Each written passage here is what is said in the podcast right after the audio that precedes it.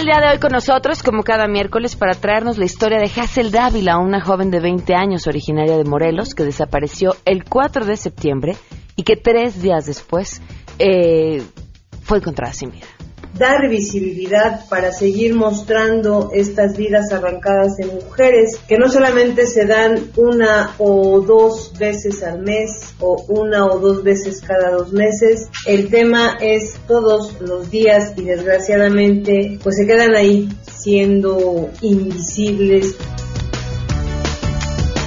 Además, la Constitución de la Ciudad de México no termina por librar sus batallas. Expertos en materia constitucional aseguran que se presentan muchas inconsistencias y contradicciones. Ya les platicaremos de qué se trata.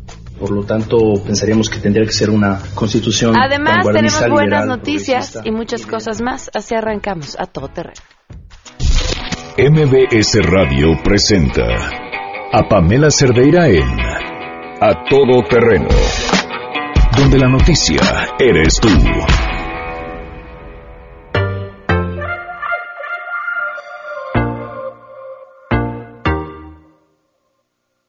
Say, say, say, hey, hey, now, baby. Oh, mama, don't play now, baby. Say, say, say, hey, hey, now, baby. So let's get one thing straight now, baby. Tell me, tell me if you love me or not, love me or not, love me or not. Bet the house on you, am I lucky or not, lucky or not, lucky or not? You gotta tell me if you love me or not, love me or not, love me or not. Been wishing for you, am I lucky or not, lucky or not, lucky or not?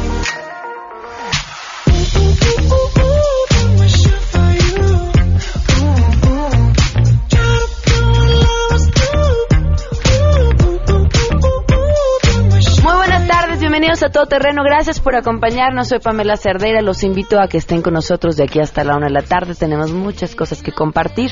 El teléfono en cabina 5166125, el número de WhatsApp 5533329585. Gracias a todos los que desde temprano nos saludan. Un fuerte abrazo a Olga Alejandro Martínez. Muchísimas gracias. Hoy se cumplen 14 días de que no hemos tenido una respuesta de la Secretaría de Seguridad Pública para hablar acerca del caso de Pamela. Eh, esta joven que fue asesinada en un hotel en la Ciudad de México y cuya tragedia para los papás comenzó desde el momento en el que las autoridades se le acercaron para contarle una historia detrás de otra que no tenía nada que ver con la historia de su hija y hoy por supuesto una investigación que avanza lenta, lentamente.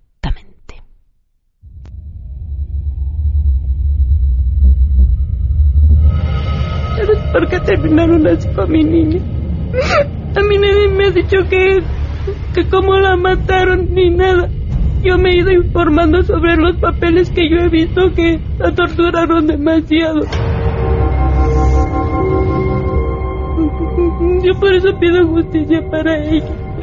Yo no quiero que se quede eso que este hombre pague.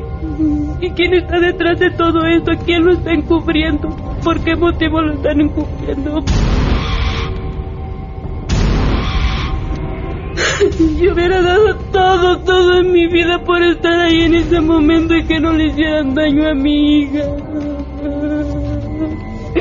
Yo lo que pido es justicia para ella. Ya no podemos tener paz. Victoria pues nada. 14 días que le pedimos a la Procuraduría una entrevista para hablar sobre este tema porque creemos que el caso de Victoria Pamela no es solamente el caso de Victoria Pamela, es ella, son las que ya mataron y son las que vienen. Y es el tipo de justicia que exigimos y necesitamos todos los ciudadanos. 14 días que no hemos tenido respuesta y 14 días en que seguiremos, por supuesto, exigiendo una respuesta. Vamos a arrancar con la información. Saludo a mi compañero René Cruz.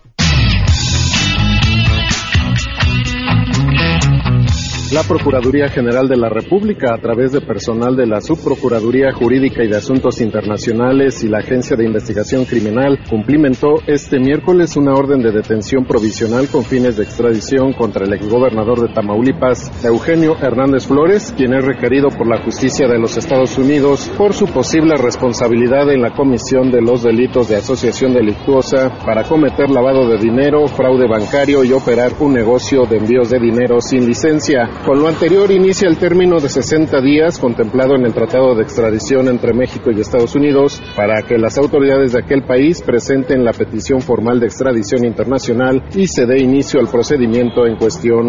El político de extracción priista es solicitado por la Corte Federal del Distrito Sur de Texas. La PGR detalló que el exmandatario, quien se encuentra recluido en el Centro de Ejecución de Sanciones de Ciudad Victoria por su probable responsabilidad en los delitos de operaciones con recursos de procedencia ilícita y peculado, continuará su proceso con fines de extradición internacional internado en el penal estatal. Hernández Flores fue señalado por las autoridades norteamericanas de haber recibido sobornos del cártel del Golfo y de los Zetas a cambio de protección, informó René Cruz González.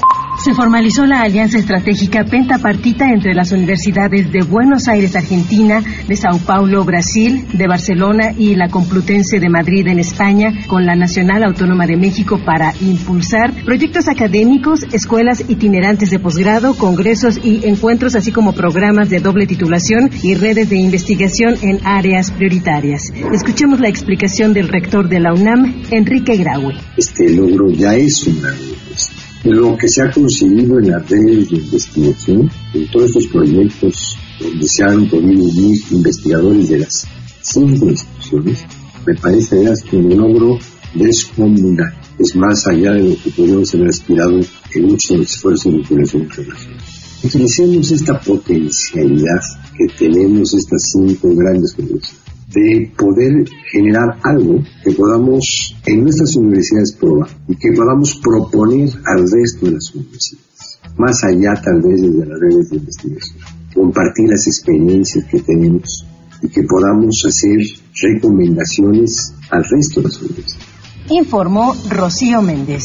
Pamela, te saludo con gusto y te comento que tres nuevos casos de menores que perdieron a su familia a causa del sismo en la Ciudad de México están recibiendo apoyo por parte del gobierno que encabeza Miguel Ángel Mancera y están siendo integrados a la reconstrucción familiar. Anunció además que a pesar de que ya ha transcurrido un mes de estos hechos, se siguen entregando apoyos de este tipo. Escuchemos al jefe de gobierno. Son dos niños y una niña. Con esto estamos llegando a 37. 37 niños y niñas que están en esta parte de la tarea de reconstrucción familiar. Ya se está están dando los apoyos correspondientes. Con ello la cifra se modifica a 37 niños y niñas que se encuentran en la etapa de reconstrucción de sus familias afectadas por el sismo. Para ello se mantienen activas las brigadas DIF para seguir detectando y atendiendo casos que requieran apoyo por parte de la autoridad. Durante este corte informativo ofrecido la mañana de este miércoles, anunció además que los damnificados que acudieron a los albergues instalados para apoyar a la población, de los cuales actualmente operan 13, se les han entregado casi 80 mil raciones de alimento, por lo que la FAO a la Ciudad de México para entregarle un reconocimiento por garantizar el derecho a la alimentación de los afectados por el sismo. Pamela, es la información.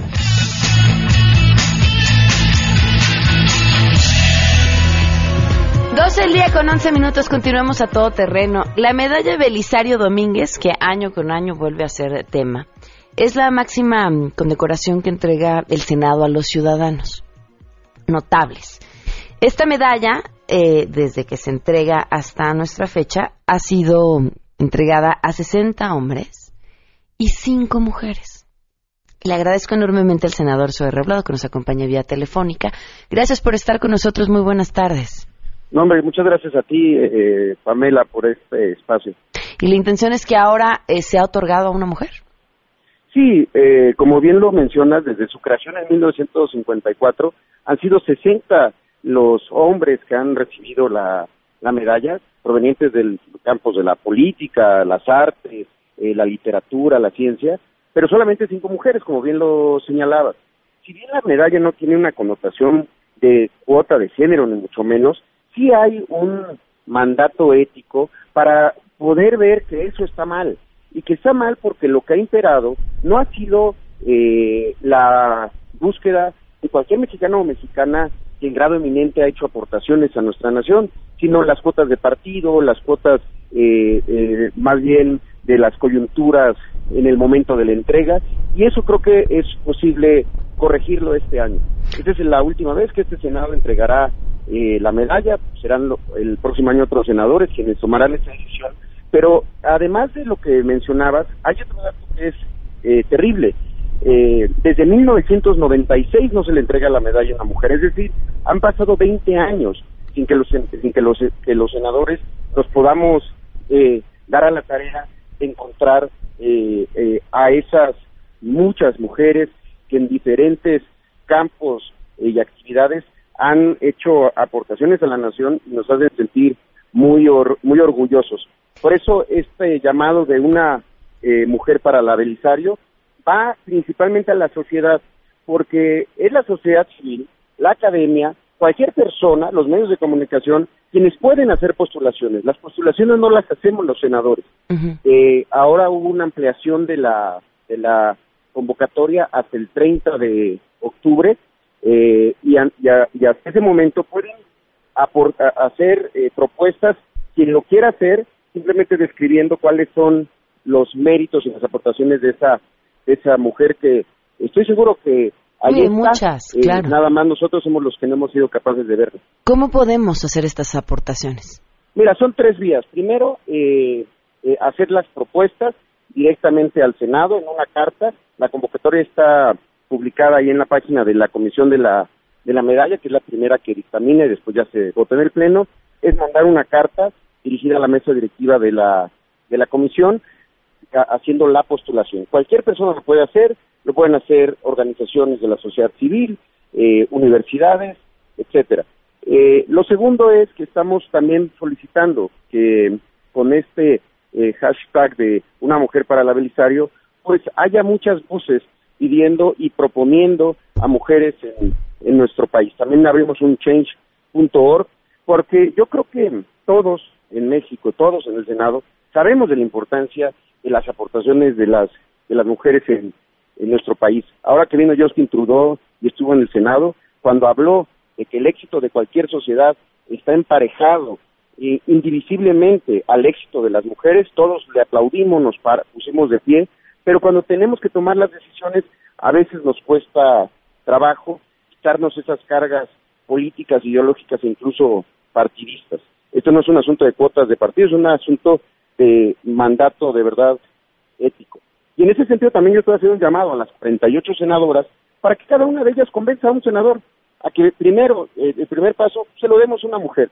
Y, y, en ese sentido construir una mayoría de 96 personas que estamos de acuerdo con esta idea, de 96 senadoras y senadores, con lo que ningún partido podría oponerse a esta, que me parece es una causa justa y además que nos eh, permitiría reconducir esta medalla a quienes va dirigido, a la sociedad mexicana, compuesta por una mitad por mujeres. ¿Y cómo vamos en ese proceso de convencerlos?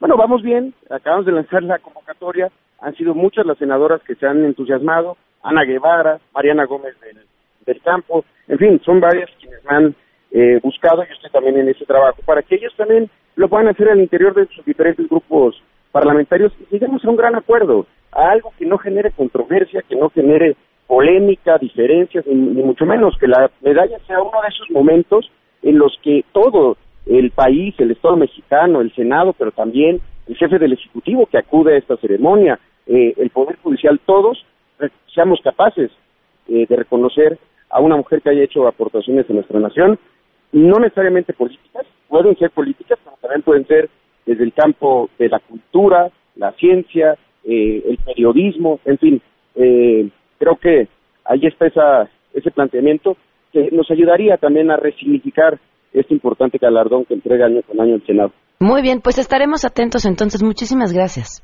Muchísimas gracias, familia. Un saludo. Un saludo. Fíjense que sí, nos toca a la sociedad estar, híjole, dándole luz a esas mujeres, que las hay muchísimas en diferentes campos, han hecho un gran trabajo. Eh, hace como un año escuchaba a una persona que tiene una revista en donde cada año sacan su lista de quienes van a saber los 100 líderes más importantes del país. Y le preguntaban sobre la poca cantidad de mujeres que había en esta lista.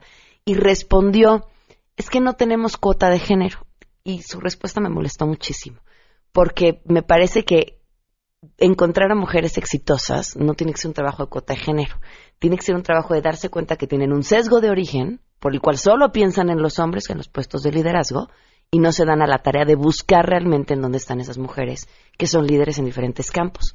¿Les va a costar más trabajo encontrarlas? Sí, por supuesto, porque somos menos. O sea, ya me incluí, ¿no? O sea, somos como mujer, no que me estuviera yo incluyendo, pero, pero sí, o sea, son mucho menos el número de mujeres que se encuentren en puestos directivos eh, al frente de las compañías que el número de hombres que lo están, pero ahí están. Solo hay que buscarlas en la academia, en la literatura, vaya, en un chorro de campos. Digo, se trata de echarle ganitas, ¿no? Yo tampoco creo que tenga que ser una cuota de género, pero entendiendo la situación como está y el sesgo que hay, voltear a ver estas mujeres y decir, aquí están y están haciendo esto, Puf, sí, sin duda, nos ayudaría a todos. Además, ya nada más así como dato extra, perdón, quiero mis cinco minutos. Está comprobadísimo que eh, aquellas empresas, por ejemplo, que tienen a mujeres, en, más mujeres en puestos directivos o en sus consejos de administración, son empresas mucho más productivas. Medido, ¿eh? Este, este dato sí no me lo saco de la manga. Vamos con las buenas. Nos acompaña hoy la doctora Georgina Durán Quesada, directora del Departamento de Diseño de la Universidad Iberoamericana, Ciudad de México. Gracias por estar con nosotros. Bienvenida. Hola Pamela, muchas gracias por la invitación. Ven, aquí hay otra mujer exitosa a mi lado. Hoy cuéntanos, van a, van a tener un evento importantísimo. Sí, tenemos un evento que realizamos cada, pues ya desde hace 14 años, vamos en la séptima edición. Es el MX Design Conference. Es un evento en el cual invitamos a académicos, a profesionistas a que nos hablen de diseño sobre diferentes áreas, no necesariamente moda o no, necesariamente industrial o interactivo, sino todas las áreas del diseño. Tenemos un tema cada dos años, en cada edición. Este año estamos hablando de futuro. Creemos que el diseño es una muy, muy importante en la formación de lo que será el futuro, que tenemos que pensarlo desde ahorita, tenemos que desde ahorita encontrar aquellas cosas que pueden ser mejor y hacer todo lo posible para que sean mejores, que esa sería la labor de los diseñadores. Y también creemos además que en esta transformación que está teniendo la sociedad, la tecnología, pues tenemos que renovarnos cada vez y sobre eso vamos a estar hablando en este Congreso. ¿Quién puede ir a este Congreso? Pues estamos invitando principalmente a todos aquellos estudiantes y profesores de todas las universidades que estén estudiando diseño, comunicación, mercadotecnia, pero la verdad es que puede ir cualquiera. O sea, vamos, como estamos hablando de temas que la verdad pueden, pueden interesarle a cualquier persona, pues cualquier persona puede asistir. ¿Alguna página en donde haya más información? Sí, este, si entran a www.mxdesignconference, okay. este en inglés.com, este, ahí pueden encontrar la, la, información. ¿Se tienen que inscribir, supongo? Se tienen que registrar. Si son parte de alguna universidad, ya sea alumnos o profesores, no tiene costo, lo único es que tienen que estar registrados. Si no son alumnos o profesores, entonces sí tiene un costo.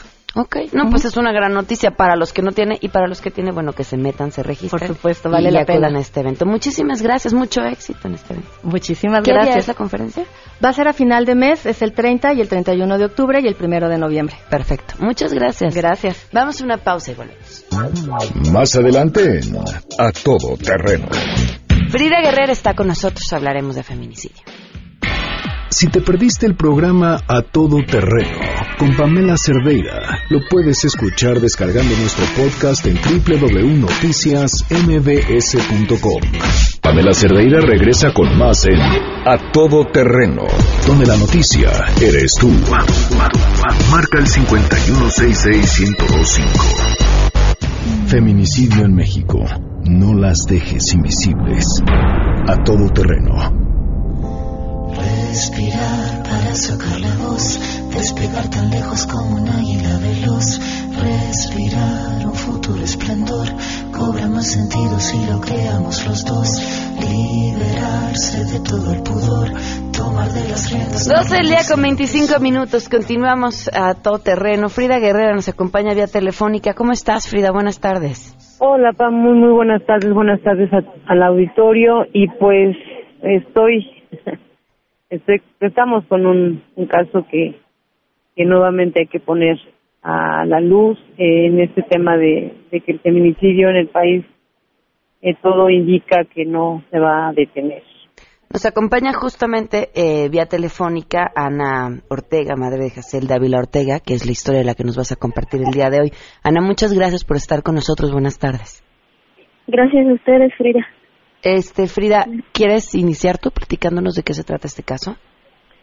Eh, pues rapidísimo y que bueno, nada más como para darles este contexto, eh, Hazel eh, Dávila Ortega es una, era una pequeña, una chica de 20 años eh, que estaba estudiando ella en Alzochiapan, Morelos, y que el pasado 4 de septiembre de este año desapareció.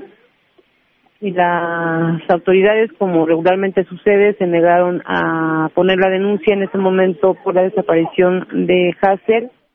Eh, lamentablemente, Pam, el 7 de septiembre es encontrado su cuerpo en un, en un charco de agua después de que fue violada y asesinada y hasta el momento no hay investigación. Eh, yo estuve en Morelos con los padres y que qué bueno que tenemos a Ana eh, Ortega y que nos pueda decir todo esto, cómo va.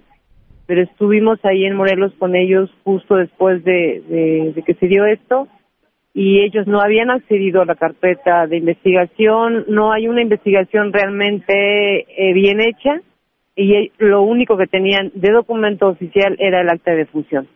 El, la ropa de que traía con la que fue encontrada Hassel le fue entregada a la familia no hubo una custodia una una pues una real investigación referente a, a, todo este tema de custodia del cuerpo de ver qué había pasado alrededor y, y pues lamentablemente mm, pues es un, un, un feminicidio sepultado también por todo ese tema que nos atrapó después, que fue el sismo tanto en Puebla, Morelos y en la Ciudad de México. Ana, ¿tú ves a tu hija la última vez el 4 de septiembre? Así es. ¿Y qué, qué sucede después? Eh, a las seis y media. Bueno. Sí, te escuchamos. Bueno. Te escuchamos, Ana. Sí. Sí, yo llegaba del trabajo y este nos encontramos en el camino. Es una colonia nueva. Sí, y este pues ella me dijo que iba a hacer su tarea, investigación por internet. Y bueno. ¿Ella iba hacia tu casa? ¿Mandé? ¿Ella iba a tu casa y nunca llegó? No, iba al centro. Okay iba al centro y este ahí nos encontramos se veía que llevaba prisa quedamos de que pues apurara porque pues venía el agua pero pues ella me dijo dice mi papá dice que tenemos tienen reunión y que nos vemos en el parque y digo ah sí de veras que sí sí es cierto Ajá, dice, entonces allá los espero. digo, sí, como siempre, ya sabes. Pero eso lo acostumbrábamos a hacer cada ocho días, cada quince, pero no siempre iba con nosotros. Ajá. Y era nuestro punto de reunión como familia, ya sea una de ellas o dos o tres, son tres hermanas, mis hijas. Y este, y siempre era el punto de reunión para irnos a casa. Pero en esa noche, pues, no estuvo, desde las diez y media empezamos a marcar y, y su celular mandaba buzón. Sí. ¿Vas a levantar una denuncia por la desaparición en qué momento? Eh, sí, pero nos dicen que no tenía caso porque se tenían que esperar 72 horas. Ajá, y este, pues por el momento mi esposo se echó a buscarla y pues ahora sí que pues no la encontró la policía sí este rondaron un rato pero nada más se puede decir que por ellos pero de ahí sí le sugirieron que fuera al ministerio público y y llegó pero pues nada más mm, le pidieron foto y pegaron algunas en su dice él que en los carros ahí en algunos negocios, pero pues fueron muy poquitas. Y igual se seguía esperando, ¿no? Las 72 horas. Y, y cuando nosotros levantamos ya la denuncia, pues ya era día martes. Sí, ya a mediodía se puede decir. Sí nos hicieron el, este, el escrito. Y sí, nos acompañó el comandante a ver dos de sus compañeras. Este, pero nos dicen que no saben nada. Eh, insistí, digo, bueno, pues ayúdenos a buscarla. Sabemos que pues, está muy fuerte eso lo de trata de blancas, este, secuestros. Y dijo, no, ella de andar con un- algún amiguito, una amiguita y este, va a regresar, va a regresar. Ajá. Y nosotros nos quedamos, bueno, digo, pues mi hija nunca hacía eso, que dijera, ni siquiera por lo menos que dijera, me voy a quedar con una amiga en casa y, regreso mañana. No.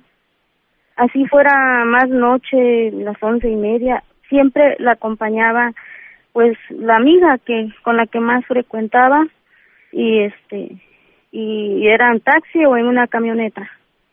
Siempre era así, pero esta ocasión después de haberla buscado, esperamos, no, no dormir toda una noche, la siguiente tampoco.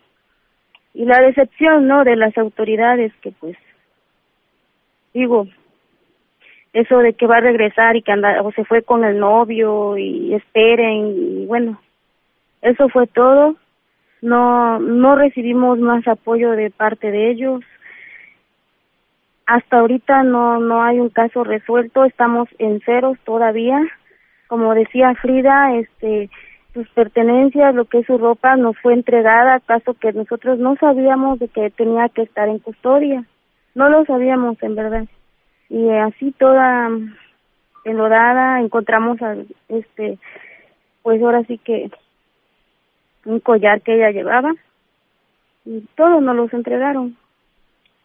Y, y le digo, ahorita no hay nada, estamos totalmente en ceros. ¿Qué les dicen? ¿Mandé? ¿Qué les dicen? Bueno, pues que ellos están haciendo su trabajo. Hmm. Al principio nos habían dicho que era un caso cerrado, ya. Ajá. ¿Un caso Pero- cerrado de qué? Ya, no que ya no- nada más estaban por dar quiénes fueron, pero Ah, no, no, pues sí, no, para cerrarlo nada más faltaba ese pequeño detalle. ese detalle, no el gran detalle, porque no, digo, no nos, no nos adelantan nada, nada. Ajá. Este, El tema es, Pam, que, que precisamente como es un lugar pues tan alejado, o sea, es en, no, aparentemente eh, o paradójicamente alejado y no de la ciudad, eh, y, y cuando te digo, estamos ahí en el lugar y nos, nos platica la familia todo esto, la ropa entregada, o sea, fue como un tema de, ah, pues ya la encontraron, ya... Este, Ya acabamos con nuestro ya, trabajo. Ya, eh, y ya, y ya, no, adiós, al fin que esta familia pues no va a hacer ruido, ¿no? Al fin que no saben cómo. Esa es la situación, por eso te decía yo al principio que no hay una investigación real.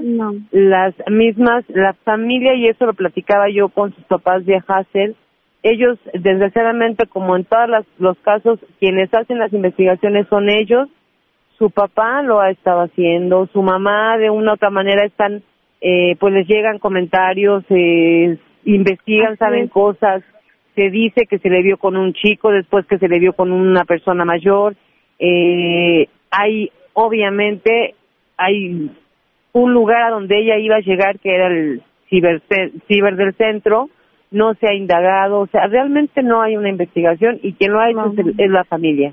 Y a la misma familia, los mismos peritos, las mismas, perdón, las mismas autoridades, los agentes, les dicen que ya no lo hagan o le dicen al papá que ya no lo haga porque se van a dar cuenta que está investigando. Entonces, eh, o sea, yo lo cuestiono en algún momento y sí lo- siempre lo digo es, ¿cómo le dices a, a unos papás que les asesinaron a su, a su hija, que se las arrebataron de esta forma tan cruel y que después la encuentran tirada en un charco de agua, en una barranca, que no investiguen?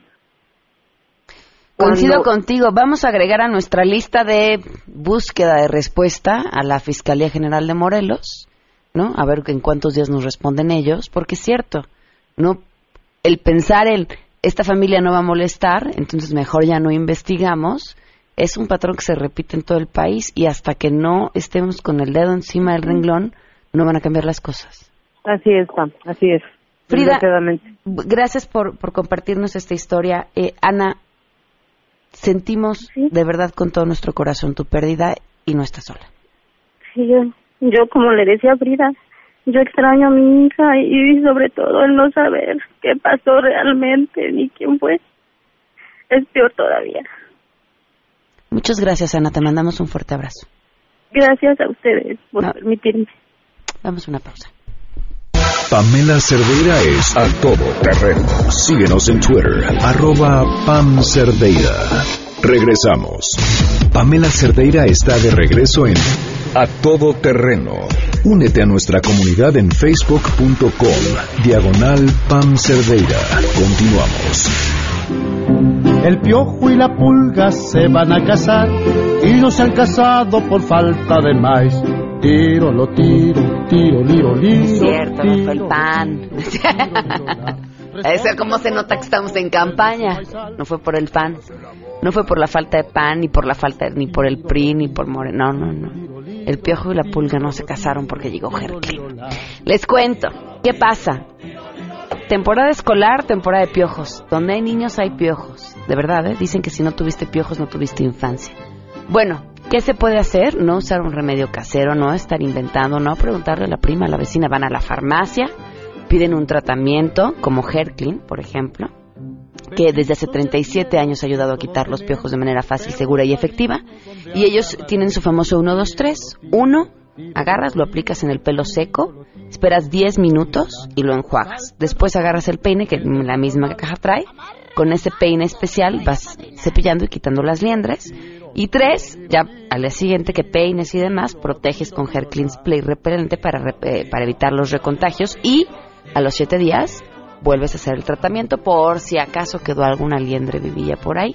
Y con eso, listo, confías en Clean que a piojos y liendres pone fin.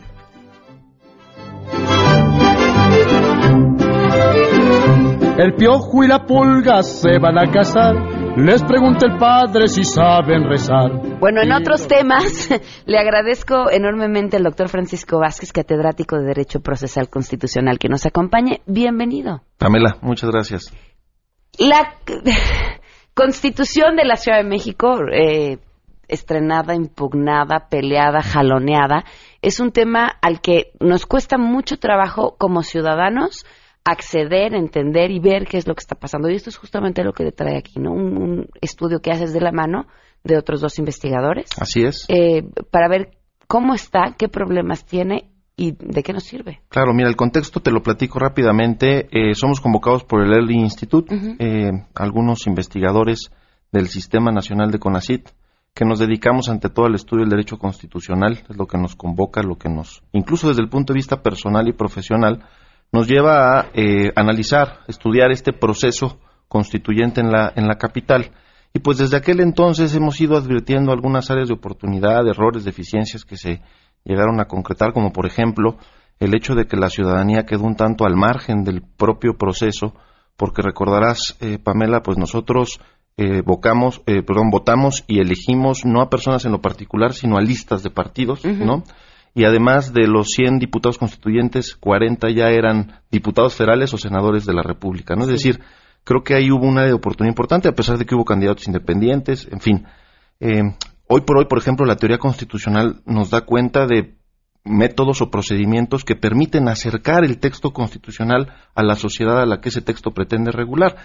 Te pongo como ejemplos las constituciones contemporáneas de el Ecuador del 2008, de Bolivia del 2009, de República Dominicana del 2010, que mutatis mutandi, a pesar de que son países, bueno, pues es un proceso constituyente en donde el último filtro para que la constitución fuera aceptada fue someterla a referéndum, es decir, a consulta popular. Que la sociedad votara si estaba de acuerdo o no con el texto de su constitución y, y- y creo que ese tipo de mecanismos faltaron en este proceso constituyente eh, y por eso hoy por hoy, ¿qué hacemos? Y podrá preguntarse el auditorio, pues si ya está aprobada, ¿qué podemos hacer? Lo cierto es que esa constitución, en gran medida por ese tipo de deficiencias, pues una, fue una constitución que lejos de convocar, que lejos de reunir, que lejos de concretar el, em, eh, digamos, la comunión de una sociedad en torno a determinados temas, ¿no? desde el punto de vista político, desde el punto de vista, pues incluso de derechos, eh, pues lo que generó fue una retaíla de impugnaciones. Es una constitución que, recordémosle al auditorio, fue impugnada por el Senado de la República, por el Ejecutivo Federal, por la Comisión Nacional de los Derechos Humanos, por el Partido Morena, que incluso tuvo participación en la Asamblea Constituyente y fue mayoritario, por el Partido Nueva Alianza, por la Procuraduría General de la República y por el mismo Poder Judicial de la capital, ¿no? Es decir, muy eh, órganos de muy distintas, eh, digamos, eh, vocaciones y misiones impugnan la Constitución en distintos temas. esto, pues, digamos, yo me he dado cuenta que este tipo de narrativa que venimos nosotros manejando como especialistas, pues no le gusta a los exdiputados, sobre todo a los que pertenecieron a la Asamblea Constituyente, evidentemente no les agrada. Pero lo cierto es que hay datos muy objetivos. Uno de ellos es, eh, pues esto, que ha sido impugnada por un sinnúmero de organismos de muy distinta índole, vocación y misión.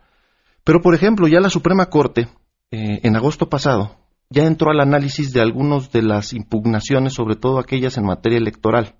Lo tenía que hacer la Corte con esa premura, sobre todo porque pues ya iniciamos el proceso electoral, de cara a que se generara certeza jurídica del proceso electoral que se va a vivir aquí en la capital. Y ya la Corte declaró la inconstitucionalidad, por ejemplo, del artículo 27 y 29 de la Constitución, porque prohibían la posibilidad de que los miembros del Congreso, ya no va a haber Asamblea Legislativa, ahora va a ser Congreso local, eh, se pudieran reelegir, ¿no? Algo que está garantizado en la Constitución Federal.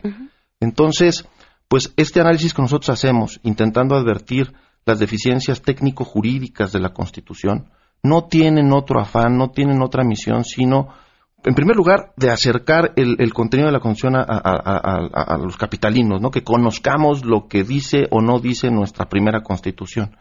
Y en segundo lugar, en el contexto de estas impugnaciones que tendrá que resolver la Suprema Corte de Justicia, pues que podamos debatir ¿no? en la opinión pública eh, eh, eh, pues esto que no pudimos hacer a lo mejor en el proceso de, conformación de la Constitución.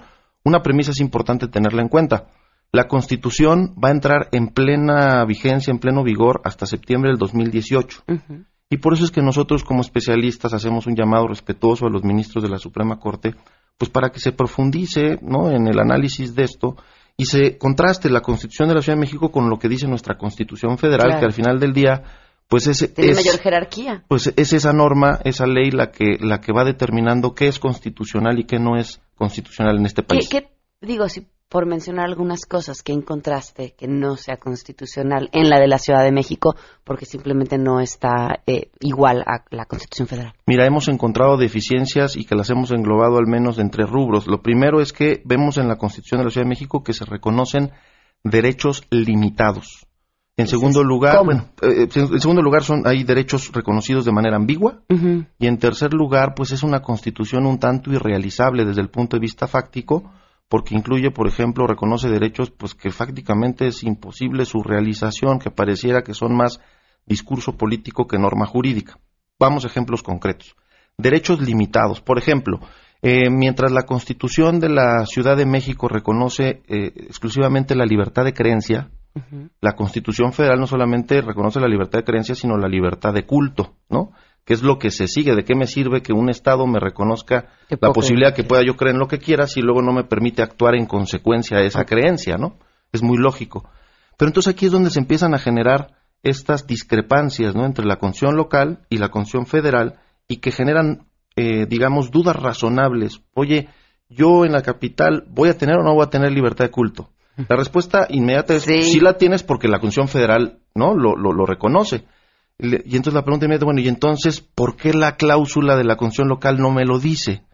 ¿Qué pasa si no me lo dice? Todo eso es importante que lo aclare la Suprema Corte para darnos a ti y a mí seguridad jurídica de lo que verdaderamente dice del alcance y contenido de la Constitución de la Ciudad de México. Te pongo otro ejemplo que además tiene que ver con el ejercicio de tu profesión. Se reconoce en la, en la, ciudad, en la Constitución de la Ciudad de México el secreto profesional para periodistas. Algo que es muy bueno, muy positivo para que ustedes no tengan la necesidad de revelar la fuente ¿no? de la información y, puedan ejercer su profesión con absoluta libertad. pero nada dice del secreto profesional de los abogados, de los médicos, de los psicólogos, de los psiquiatras, que pues también son profesiones que requerimos el, el mismo secreto profesional. Claro.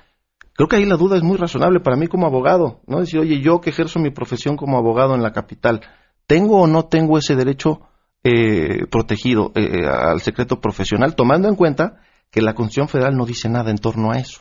Entonces, ahí se empiezan a generar ese tipo de eh, márgenes de inseguridad que creo que es importante advertir y que la Corte pues puede hacer mucho. A ver, tampoco es que nos rasguemos las vestiduras. La Corte todos los días, todas las semanas está analizando leyes locales, declarando su inconstitucionalidad y lo que hace con eso es darnos certeza jurídica a los ciudadanos de cómo aplicar nuestro marco jurídico. ¿O está para la basura toda la Constitución? Mira, te puedo decir que no, porque evidentemente hay mucho trabajo muy profesional detrás de, todo este proceso.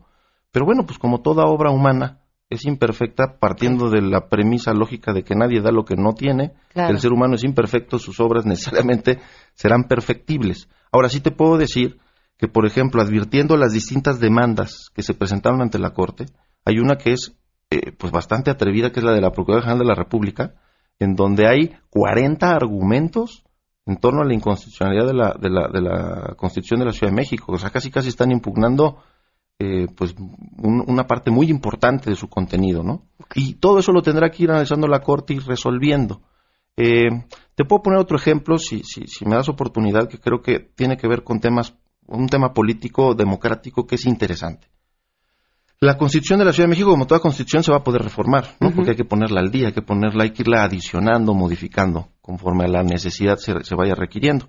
La Constitución Federal dice que la Constitución de la Ciudad de México puede reformarse con el voto de las dos terceras partes de los diputados del Congreso local. Lo que hoy la Asamblea Legislativa va a ser ahora Congreso local. Dos terceras partes de los miembros de ese Congreso pueden reformar la Constitución de la capital. Hasta ahí vamos bien. ¿Qué pasa cuando vamos al análisis de la Constitución de la capital? Se dice, o sea, más bien se agrega un requisito más. Para que una propuesta de reforma constitucional pueda siquiera analizarse, pueda siquiera estudiarse, primero tiene que pasar por, eh, digamos, por el voto de la mitad más uno de los miembros de su, de su, este, del Congreso local. Con esto, ¿qué ocurre? Que, pues, el partido mayoritario en la ciudad va a estar monopolizando y va a tener el control absoluto de la discusión. De la discusión siquiera. siquiera Ya olvídate de votar a favor o en contra, pero siquiera de que yo, yo te propongo que adicionemos X cosa a la constitución de la capital, lo primero que tendrá que pasar es que la mayoría del Congreso diga, ok, vamos a estudiarlo. Ya pasa ese primer filtro y entonces ya ahora sí vamos a discutir respecto de tu proyecto. Pero ni siquiera pasa ese filtro, este, ni siquiera se puede debatir. Entonces, eh, como, como, como advertirás, eh, pues eh, lejos de que la Constitución se configure en un límite al ejercicio del poder, lejos de que la Constitución sea un mecanismo para separar y dividir el poder, pues en esta cláusula vemos cómo se está concentrando. Entonces, pasado mañana, si yo soy de determinado partido, que no soy del partido mayoritario, pues ni siquiera mis ideas van a ser analizadas porque no salvé ese primer requisito, que dicho sea de paso, no está en la, contemplado en la Constitución Federal. Es el tipo de temas que nosotros estamos advirtiendo y que vemos que es importante acercar a la ciudadanía. Francisco, esto obliga a que vuelvas a venir con nosotros y sigamos hablando de este tema para que la gente ubique su constitución, el proceso en el que estemos y para septiembre del 2018 estemos al tiro. Claro, pongo nada más a disposición del público una, una página de internet que es www.nuevaconstitucioncdmx.com en donde estamos intentando eh, poner toda esta información respecto de qué deficiencias técnicas y jurídicas hemos advertido para conocimiento de la ciudadanía. Perfecto, muchísimas gracias. Al contrario, Pamela. Muchísimas gracias. Y, y, sí, la invitación, por favor, abierta para que regrese. Cuando tú me digas. 12 con 54, me tengo que ir y teníamos un tema eh, pendiente que espero el día de mañana lo podamos tratar, eh, que tiene que ver también eh, con la Asamblea Legislativa, con el presupuesto participativo y con el rescate a a los afectados por el sismo. Mañana lo platicamos. Por última cosa, llamó la señora Villarreal y dice, estuve ayudando en el colegio Repsamen sobre Acoxpa y tres chicos que entraron me dejaron encargadas sus bicicletas, solo que hasta la fecha no he podido encontrarlos para entregárselas. Ya lo he publicado en redes, pero no he recibido respuesta. Los tres chicos de las bicicletas del Repsamen, si se comunican con nosotros al 5166125, tenemos el teléfono de la señora Villarreal, que está con toda la disposición de regresarle sus bicicletas que ha estado cuidando ya desde hace mañana, pues casi un mes. Nos vamos, gracias por habernos acompañado.